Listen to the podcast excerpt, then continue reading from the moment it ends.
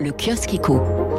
Et c'est même à 7 heures le prochain journal. Ce sera, ce sera plus, plus tôt que cela. Les regards de la presse sur le contrat d'engagement jeune annoncé hier par Emmanuel Macron. Regard contrasté.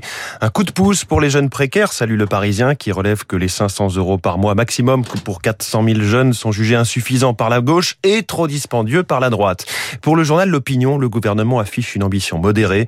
Après un an de réflexion et d'atermoiement, ce nouveau dispositif ressemble beaucoup à la garantie jeune dont il s'inspire. Le Figaro Économie que l'enjeu des prochains mois est d'identifier les invisibles, ciblés en théorie par ce contrat, enjeu souligné à sa façon par l'éditorial des échos, Lucie Robquin écrivant « Pas besoin d'avoir fait Polytechnique pour connaître euh, ses droits, c'est ce que l'on aimerait dire à tout jeune qui entre sur le marché du travail ». Les échos dont le titre à la une est sur la bourse, le CAC 40 bat le record de la bulle Internet.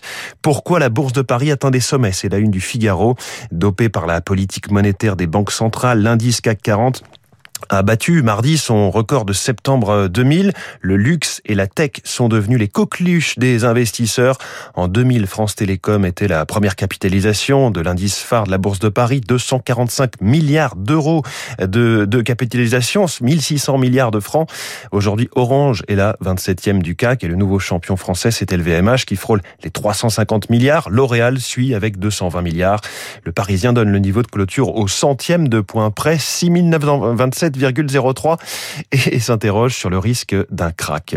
Une nouvelle alerte sur les inégalités de salaire entre hommes et femmes. À partir de 9h22 ce matin, les femmes travaillent gratuitement. C'est le titre d'un article du Parisien qui est une, une simplification, bien sûr. C'est une date et une heure symbolique calculée par l'association Les Glorieuses.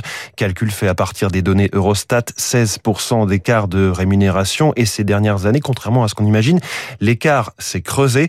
9% hein, à poste égal et compétences égales selon l'INSEE. Et puis, nous recevions son patron il y a quelques semaines, Flying Whales, cette entreprise française euh, présente à l'Expo universelle de Dubaï en ce moment et qui projette de transporter du fret via des ballons dirigeables.